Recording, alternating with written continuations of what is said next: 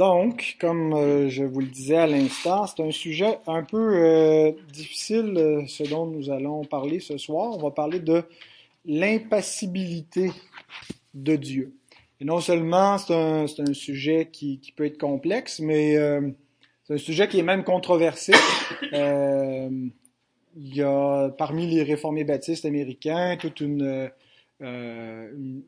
une, discussion théologique très sérieuse sur ce que la confession de foi veut dire euh, en affirmant ce qu'on lit au paragraphe 1 du, euh, du deuxième chapitre, Dieu et la Sainte Trinité.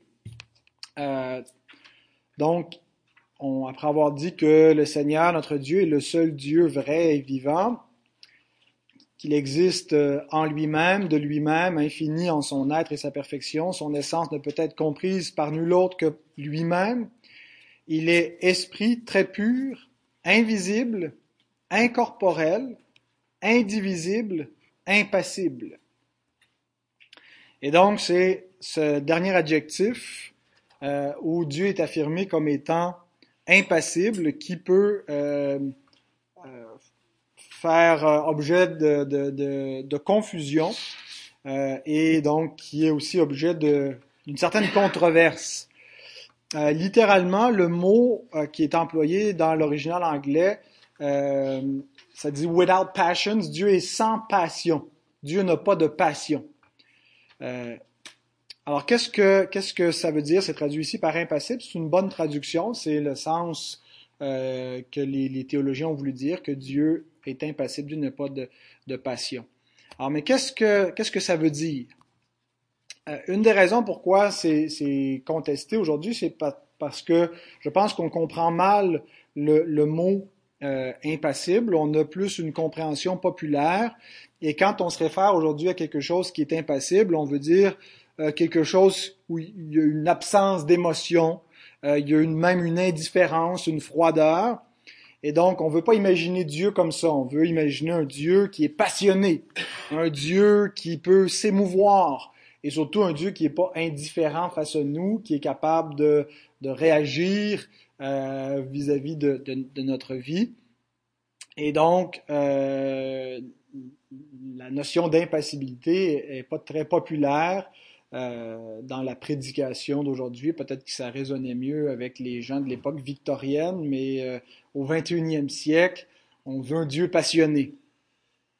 Mais donc, euh, le, mot d'abord impassible, dont on vient de la, racine gréco-romaine, le mot pathie, qui veut dire souffrance, et donc dans la, notion d'une passion, les passions réfèrent à euh, une, une, émotion qui est subie par l'homme.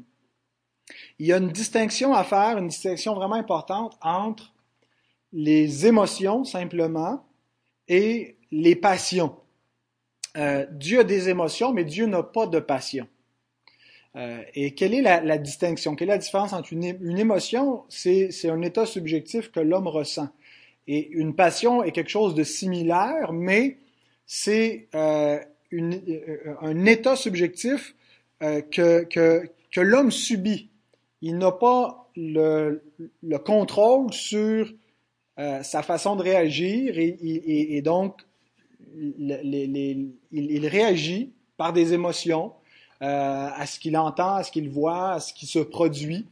Euh, il réagit par la colère, par la tristesse, par la joie, euh, la peur. Donc, il est soumis à des passions. Donc, les, passions, c'est euh, se distinguent des émotions. Les émotions, c'est l'état naturel de l'homme et, et, et, il reflète son Créateur parce que Dieu Dieu est pas sans émotion. Dieu se révèle à nous avec des émotions, avec l'amour, avec la colère, avec la jalousie, avec la, bonté, la patience. Euh, donc, on parle des émotions de Dieu souvent plus comme des attributs. Mais euh, l'homme est différent en ce que ses émotions sont provoquées par toutes sortes de choses euh, et il n'est pas, il, les subit. Il il, n'est pas donc maître de tout cela. Et donc, imaginons si Dieu était passible. Ce que ça voudrait dire, c'est que son humeur varierait. il ne serait pas constant dans ses attributs. Si Dieu était soumis comme nous à, à, ses passions, si Dieu avait des passions, bien, nous n'aurions aucune assurance qu'il peut nous être continuellement favorable, parce que sa faveur pourrait changer avec le cours des événements. Dieu pourrait être favorable un instant et ne plus l'être l'instant d'après parce qu'il s'est produit quelque chose. Et donc, sa bonté varierait en fonction euh, de, de, facteurs externes à lui-même. Et, et, comme c'est le cas pour nous.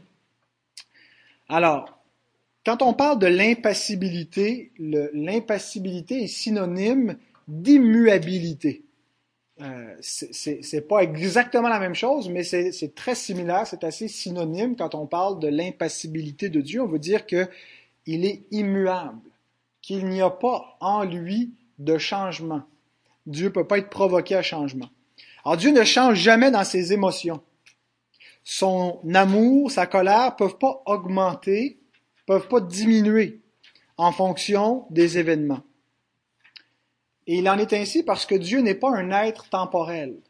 Il est un être éternel.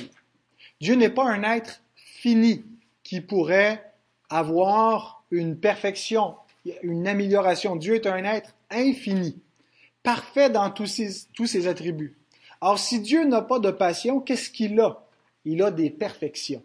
L'envers d'une passion, euh, c'est pas une passion, c'est pas simplement euh, une, une, émotion poussée à, à, son ultime, mais c'est une émotion qui est imparfaite. Euh, c'est une condition subjective dans l'homme qui peut être altérée, peut être changée.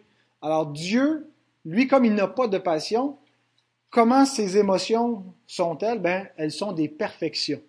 Et donc, il est parfait dans ses attributs, parfait dans son amour, parfait dans sa colère. Elles ne peuvent pas varier, être changées. Donc, ce qui veut dire que euh, Dieu ne peut pas aimer plus le bien ou aimer moins le bien. Son humeur change pas. Il aime parfaitement ce qui est bon. Il ne peut pas l'aimer plus, puis il l'aimera jamais moins. Et Dieu ne euh, peut pas haïr davantage le mal. Il le hait d'une haine éternelle. Et, on lit par exemple dans le, psaume 7, verset 11, Dieu est un juste juge, Dieu s'irrite en tout temps. C'est la notion que sa, colère contre le mal, elle est continuelle, elle n'est pas temporelle et, provoquée de manière ponctuelle par des événements qui arrivent, mais elle est continuelle, c'est-à-dire qu'elle n'est pas dans la sphère du temporel elle est éternelle. Et donc, ça nous permet aussi de comprendre que Dieu peut laisser aller les injustices des hommes tout en étant parfaitement juste et en étant tout puissant, parce que Dieu ne traite pas avec, avec les hommes dans la sphère de la temporalité, mais oui, il intervient dans, la finitude puis dans le temps, mais Dieu juge continuellement le méchant. Alors aux yeux de Dieu, la, justice est déjà exécutée. Euh, si pour nous, on a un problème euh, à voir le mal à, agir dans le monde et, on se dit comment se fait-il que Dieu, s'il est tout-puissant et qu'il est juste, laisse aller l'injustice, eh bien, c'est parce qu'on l'analyse de notre point de vue avec notre finitude et avec notre temporalité. Et on se dit donc, tant que le mal subsiste, bien, il y a une injustice qui est en cours et donc Dieu il y a un problème. Il y a un problème avec ses attributs. Euh, soit qu'il n'est pas tout puissant, soit qu'il n'est pas tout juste, euh, euh ou, tout bon. Et donc, son impassibilité nous permet de réconcilier, parce qu'elle nous permet de comprendre comment un Dieu qui vit dans l'éternité entre en relation avec le temps. Et donc, Dieu, le texte dit que il s'irrite en tout temps. Donc, sa colère, elle est continuelle, elle est actuelle, elle n'est pas juste à venir, elle est à venir pour nous au sens d'un jugement final. Mais, mais Dieu n'est pas dans le temps. Il n'y a pas de futur pour Dieu, il n'a pas de passé, il n'a pas de présent. Dieu conçoit notre, notre conception temporelle, il l'a créé. Mais Euh, donc, pour Dieu, tout est déjà réglé, il a déjà jugé. Et, donc, sa bonté est exécutée éternellement, euh, et même si elle, est intervenue dans l'histoire, dans le temps, dans l'événement de la rédemption par le Christ. Euh, donc, il, s'abaisse et il s'ajuste à notre, notre niveau, notre condition, notre limite, notre finitude, mais dans son être, il demeure parfait dans dans, ses attributs, donc il a des perfections, et, Dieu donc n'a jamais cessé d'exécuter la justice, il n'a jamais cessé d'haïr le mal et de le considérer comme condamné devant lui ou comme euh, pardonné pour euh, ceux euh, donc, qui sont au bénéfice de l'œuvre du Christ. Alors donc la colère de Dieu n'est pas une réaction au mal, elle est une colère éternelle et parfaite contre le mal. Il se produit aucun changement en Dieu lorsque les hommes font le mal. Le changement est dans la créature. Le changement, quand, le déplaisir de Dieu se manifeste, ne vient pas de ce que Dieu a été affecté par la créature, par la, temporalité, par tout ce qui euh, est, de l'ordre du fini, de l'ordre du créé, et que on aurait pu avoir un impact sur lui. Dieu ne change pas, il est immuable. Il, ne peut pas être affecté. Et donc, si on perçoit qu'il semble y avoir un changement en Dieu, en réalité, c'est qu'il y a un changement dans l'homme, dans l'ordre temporel. Et donc, Dieu manifeste dans, dans, le temps sa colère contre le mal, mais le changement n'a pas eu lieu en lui. C'est pas, il est éternellement en colère contre le mal. Et donc, c'est la, créature qui s'est placée elle-même sous le déplaisir de Dieu et, Dieu a manifesté pour l'homme euh, euh, sa, colère contre le mal. Alors donc, euh, si nous plaisons ou nous déplaisons à Dieu, on ne provoque pas en lui de changement, mais le changement est toujours en nous. Maintenant, est-ce que c'est juste une conception philosophique de Dieu. Euh, on essaie donc d'imaginer dans des concepts philosophiques d'éternité, de temporalité, puis d'essayer d'expliquer comme ça, de manière rationnelle, des concepts, ou est-ce que c'est quelque chose qui est biblique?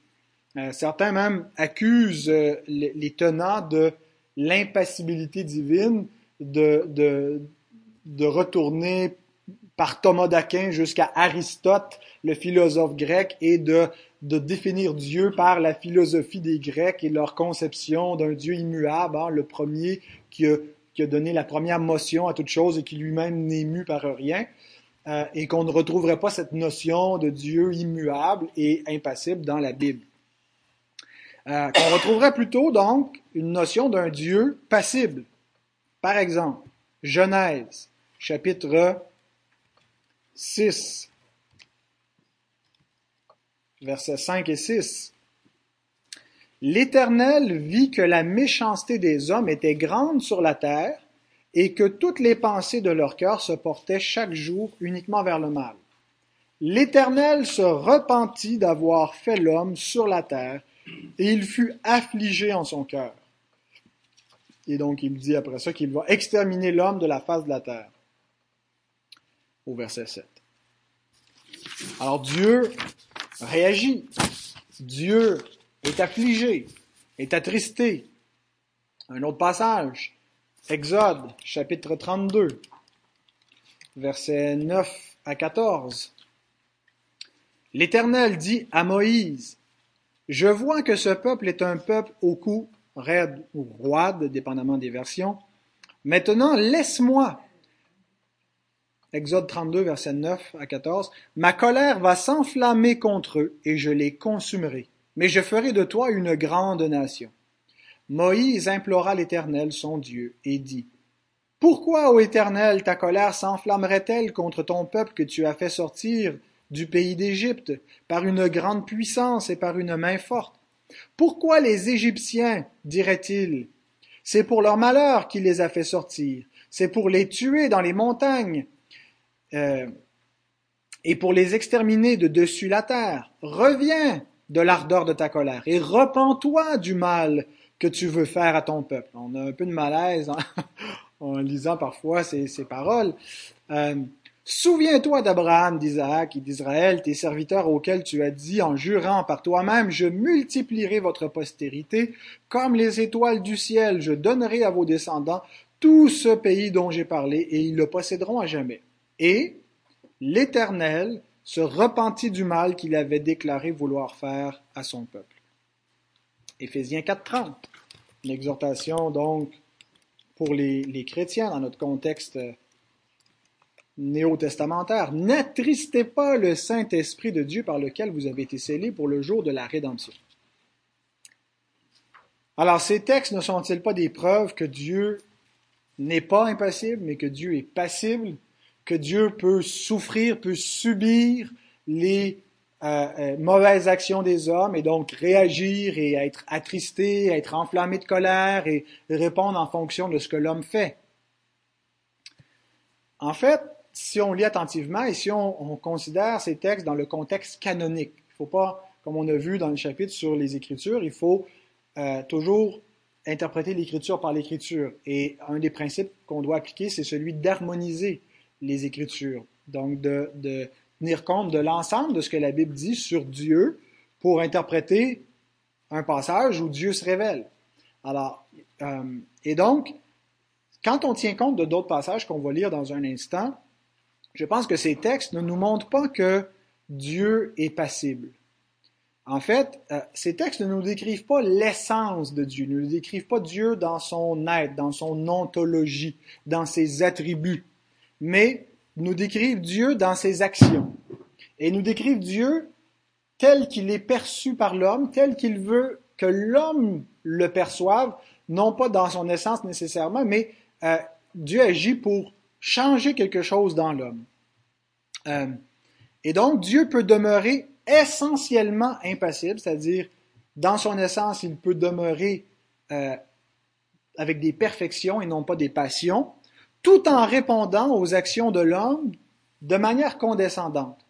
On a vu, quand on a commencé à étudier la question euh, de la, doctrine de Dieu au chapitre, chapitre 2, que Dieu condescend, que Dieu s'ajuste à l'homme, qui se prête au jeu de la conception polythéiste de l'époque et de l'énothéisme, que euh, Yahvé, finalement, est juste une divinité locale, euh, puis est en compétition avec d'autres dieux, puis c'est un dieu guerrier, mais euh, puis là les autres le perçoivent comme un dieu des montagnes, euh, et donc c'est pour ça qu'ils veulent pas lutter contre lui dans les, les, montagnes, mais on faut l'amener dans la plaine.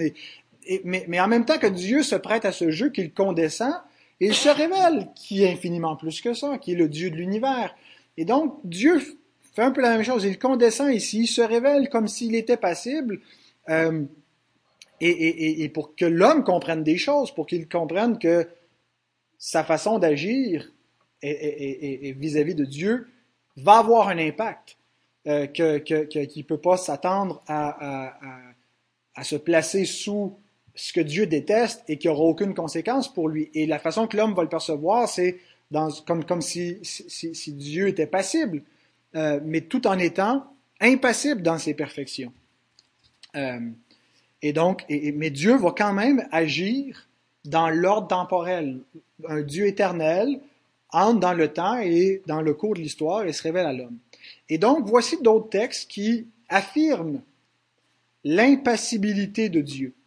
Et ces autres textes décrivent Dieu pas seulement dans ses actions, mais dans son essence, dans son être. Et, ce sont ces textes qui doivent éclairer euh, et, baliser les, textes où Dieu se repent, où Dieu est attristé, et nous montrer comment on ne doit pas interpréter ces textes-là, qu'on doit les interpréter d'une manière à, les harmoniser avec d'autres textes qui nous disent que, Dieu ne peut pas se repentir et, donc qui ne doivent pas nous amener à contredire l'essence divine telle qu'elle est révélée ailleurs. Par exemple, Nombre, chapitre 23, verset 19, déclare Dieu n'est point un homme pour mentir, ni un fils, ni fils d'un homme pour se repentir. Est-ce qu'il y a une contradiction? il est dit que Dieu ne se repent pas, il n'est pas comme l'homme pour se repentir, et c'est répété à d'autres endroits. Euh, pourtant, il nous est dit qu'il se repent. Comment est-ce qu'on comprend cela? Bien, euh, on va voir dans un instant que, que, une harmonisation nous permet de comprendre que Dieu, dans son essence, ne, ne, ne, change pas, ses plans ne changent pas, ses décrets arrivent, mais historiquement, il annonce qu'il fait une chose, mais parce qu'il y a eu un changement dans l'ordre temporel, et, et, on ne vit pas dans une fatalité, on ne vit pas dans, dans, un fatalisme, on vit dans un, un, une vie où l'homme est vraiment responsable et fait des choix et, et est vraiment créé libre, euh, libre pas dans le sens que l'homme a un libre arbitre absolu, il est maintenant esclave du péché, mais euh, quand il décide de faire quelque chose, bien, il y a des conséquences à cela. Euh, et, donc, ça, a des répercussions éternelles parce que Dieu entre en relation avec l'homme dans l'ordre du temps. Et, euh, et donc, Dieu annonce qu'il veut faire quelque chose, mais parce que l'homme change, bien Dieu se repent, ça veut dire qu'il change de direction. Job, euh, chapitre 35, versets 5 à 8. Considère les cieux et regarde, vois les nuées comme elles sont au-dessus de toi. Autrement dit, réalise qu'il y a une distance infinie entre le ciel et la terre. C'est l'image qui est donnée ici. Si tu pêches, quel tort lui causes-tu? Et quand tes péchés se multiplient, que lui fais-tu? Si tu es juste, que lui donnes-tu? Que reçoit-il de ta main? Ta méchanceté ne peut nuire qu'à ton semblable, ta justice n'est utile qu'au Fils de l'homme. Alors, Job 35, 5 à 8. Euh, bon, c'est sûr que le livre de Job, euh, c'est une littérature qui, qui parfois euh, est un peu ironique, que, les amis de Job, dans leur discours, on ne peut pas les citer comme s'ils sont toujours orthodoxes. Des fois, la Bible nous enseigne en, en, en sous-entendant le contraire de ce que les amis de Job disent.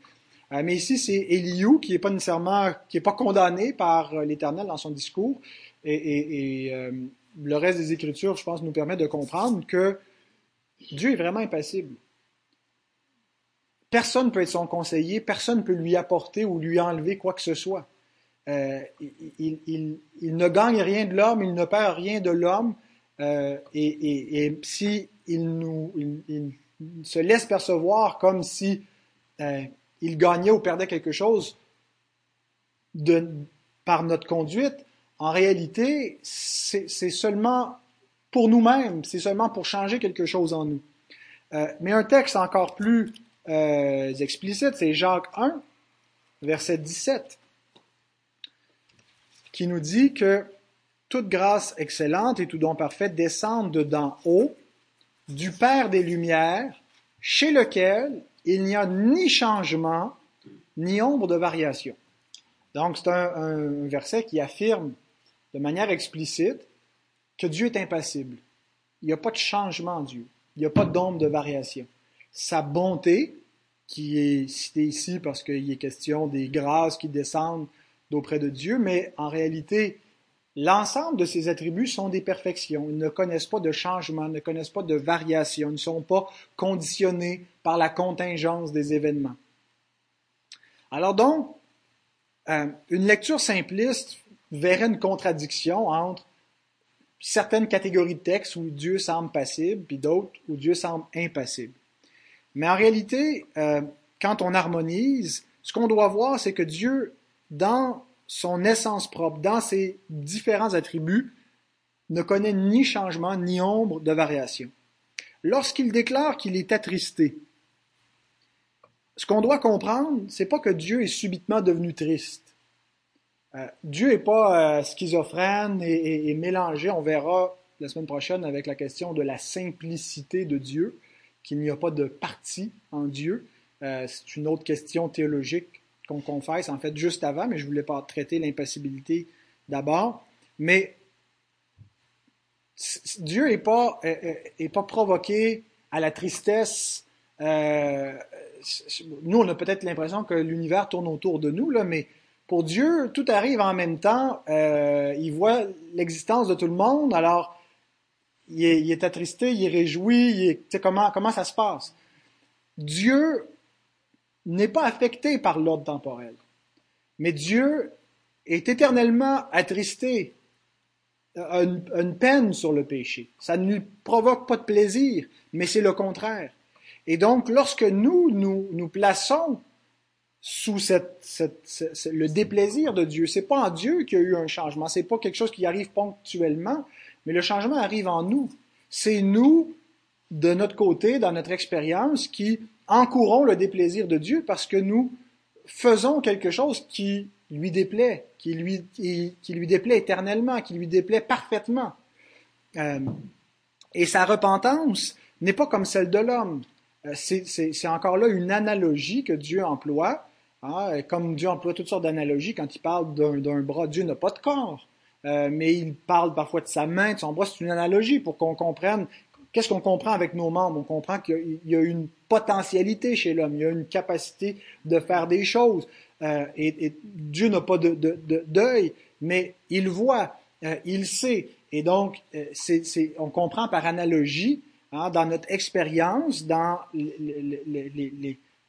nos limites terrestres et les relations et l'expérience qu'on fait sur la Terre, euh, qui est Dieu et, quelle est son essence. Et donc, les repentances, on ne peut pas les appliquer euh, comme si elles étaient l'équivalent de ce que, ça veut dire quand l'homme se repent. Euh, de la même façon qu'on on ne peut pas parler du bras de Dieu comme l'équivalent du bras de l'homme, comme un bras physique immense, mais c'est une image, c'est une analogie. Et donc, la repentance de Dieu, qu'est-ce qu'elle veut dire analogiquement?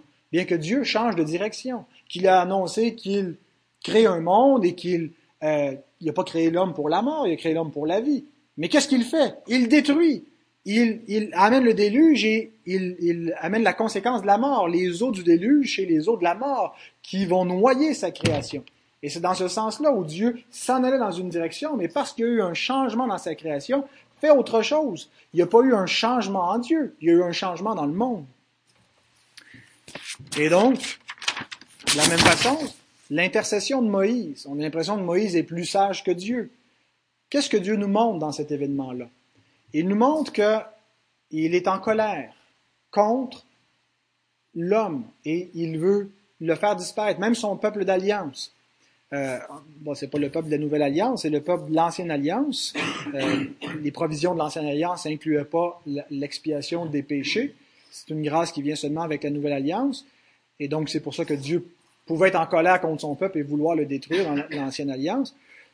Qu'est-ce qui change? Qu'est-ce que Dieu veut nous montrer? Il veut nous montrer que par l'intervention d'une intercession, il y, a un changement dans l'homme. Le changement n'est pas en Dieu. Le changement est dans l'homme où il y a un intercesseur qui vient, qui plaide. Et Dieu montre par avance qu'est-ce qu'il va faire. Il va envoyer un médiateur bien plus grand que Moïse. Un vrai médiateur qui va expier le péché de l'homme, qui va prendre la responsabilité du peuple sur lui et qui va subir la colère de Dieu. Et donc, Dieu est en train de nous montrer qu'il y a une possibilité de médiation et le changement ne viendra pas en lui. Dieu demeure en colère contre le péché. Mais par l'arrivée d'une médiation, eh bien, il y a un changement qui, arrive pour l'homme et une nouvelle possibilité où l'homme peut changer de posture face à Dieu. Il peut passer de son déplaisir à sa faveur et obtenir les promesses, obtenir le pays que Dieu lui a promis, a, promis à ses pères. Et donc, quand Dieu condescend à se laisser convaincre par, le plaidoyer de Moïse, en fait, il révèle que, l'intercession de Christ sera efficace. Et donc, de la même façon, quand euh, il nous est dit de ne pas attrister l'Esprit, euh, le Saint-Esprit qui nous a été donné, euh, est-ce qu'on provoque le plaisir et le déplaisir de Dieu? Il n'y a aucun changement en Dieu. Le changement est toujours en nous. C'est nous qui alternons du plaisir et du déplaisir de Dieu en changeant de conduite. Et je termine en rappelant un point par contre. Le danger avec cet enseignement, ce serait de finir par voir Dieu comme une espèce de, puissance impersonnelle euh, qui, qui, déteste et qui euh, aime de manière machinale. Et tout ce qu'on peut faire, c'est alterner là, entre, entre ces, ces, ces deux réalités-là. Mais Dieu est un être personnel qui entre en relation euh, avec nous et qui se place à notre niveau qui condescend, qui, qui il se révèle à nous dans son essence même, dans ses perfections éternelles, mais en même temps, Dieu est immanent. Il, il, il s'abaisse, il parle à l'homme, il, il, s'incarne, euh, il, il, vient dans euh, une condition humaine. Euh, et il souffre euh, en, tant qu'homme, en tant que médiateur. Mais donc, Dieu est un être personnel euh, qui intervient dans le temps, et même s'il se révèle à nous dans son essence éternelle, il, la fait intervenir dans des circonstances temporelles. Il le fait pas parce que ça produit un changement en lui, mais le changement est en nous. Euh, et avec nous, il agit comme un père qui approuve et qui désapprouve ses enfants, qui réjouit ou qui est attristé par eux. Et, Dieu ne feint pas, il n'est pas en train de, feindre quoi que ce soit, mais il, s'ajuste à notre finitude, il ajuste son déplaisir dans un, contexte de filiation où il nous fait sentir qu'en tant que notre Père, il trouve désagréable notre conduite pour qu'on change. Hein? Il nous est dit dans l'Épître aux Hébreux qu'il nous corrige, qu'il nous reprend comme ses enfants afin que nous participions à sa sainteté. Donc, il veut que nous changions et donc il condescend, il s'ajuste à nous euh, pour, pour, pour euh, euh, provoquer donc ce changement en nous. Mais en même temps, il veut que nous sachions que, en tant que notre Père, sa, sa bonté à notre égard ne peut jamais changer, ne peut jamais cesser, ne peut jamais diminuer. Ses compassions sont éternelles, sa faveur est éternelle. Alors voilà, euh, j'aurais pu faire 10, 10 enseignements. J'ai essayé de résumer là, les plus grandes lignes de la question de l'impassibilité. Euh, d'un seul trait, il y a probablement des questions qui restent en suspens, euh, mais on pourra en discuter un an si vous voulez.